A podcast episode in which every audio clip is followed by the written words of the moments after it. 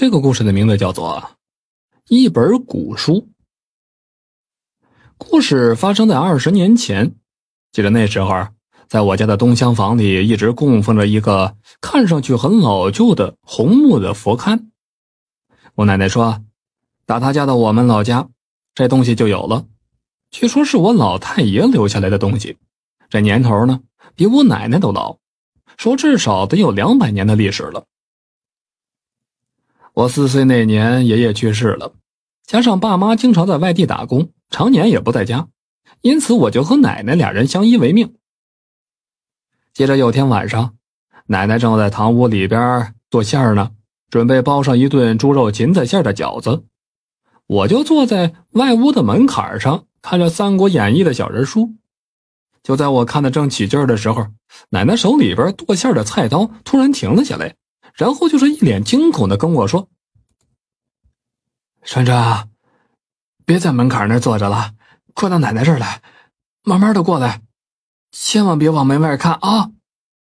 我不明白咋回事啊，加上好奇心驱使，就抬头往门外边瞄了一眼，当时可把我吓坏了。只见我家院子正中间站着一个披头散发的人，穿着深紫色的裙子。但因为宽阔的肩膀，又因为快要深夜了，所以完全看不出来是男是女。接着就听到院子里边的大黄狗发了疯似的叫，而且是那种两腿着地、人力撞到废脚。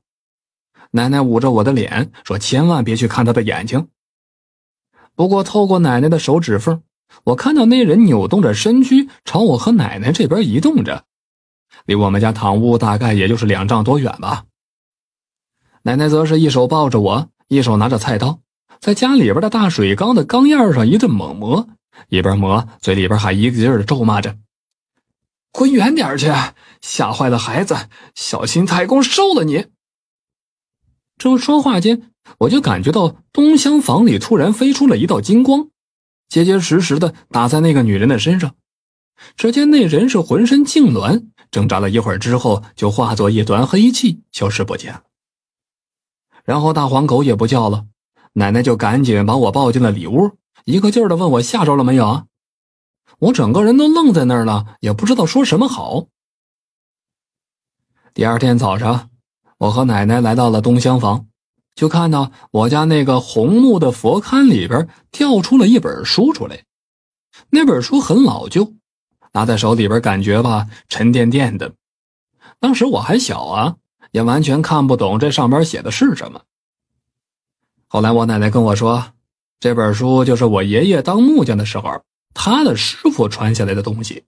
这是一本古书的手抄本。虽然他说这里边写的是什么，他也不清楚，但是他记着，我爷爷年轻那会儿总爱抱着他研读，而且一看就是大半宿，甚至看的是茶不思饭不想的。连他也没想到这本书会藏在佛龛里边。我奶奶还说，院子里边站着的那个脏东西，据说就是两天前邻居家的那个因为跟婆婆闹了别扭而上吊死的小媳妇儿。而那道金光呢，说不准就是爷爷留下来这本古书里飞出来的。后来我长大了，上了大学，参加了工作。家里边佛龛里都还一直供奉着那本古书，只是陪伴着我整个童年的奶奶却不在了。好了，这就是一本古书的故事。